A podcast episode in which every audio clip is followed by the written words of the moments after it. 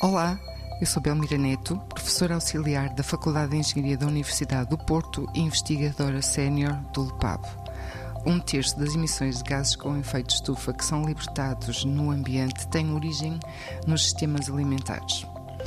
Isso foi o mote para este projeto. Portanto, o projeto surgiu em 2021 uh, eh, com uma parceria entre a FEUP e o grupo Trivalor a Trivalor porquê? Porque de facto é uma grande empresa que, que produz cerca de 70 milhões de refeições por ano.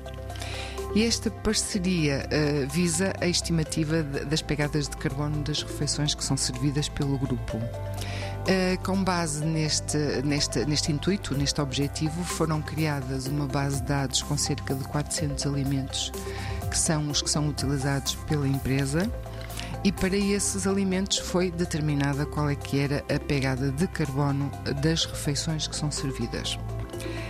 O que é que nós pretendemos com isto? Fazer uh, despoltar uma campanha de sensibilização da comunidade estudantil para a opção, para a escolha mais responsável, com base nesta informação sobre a pegada de carbono, e, e isto é conseguido como através da reunião de uma equipa multidisciplinar para dotar a população de conhecimento sobre quais são a sua responsabilidade individual na escolha da refeição.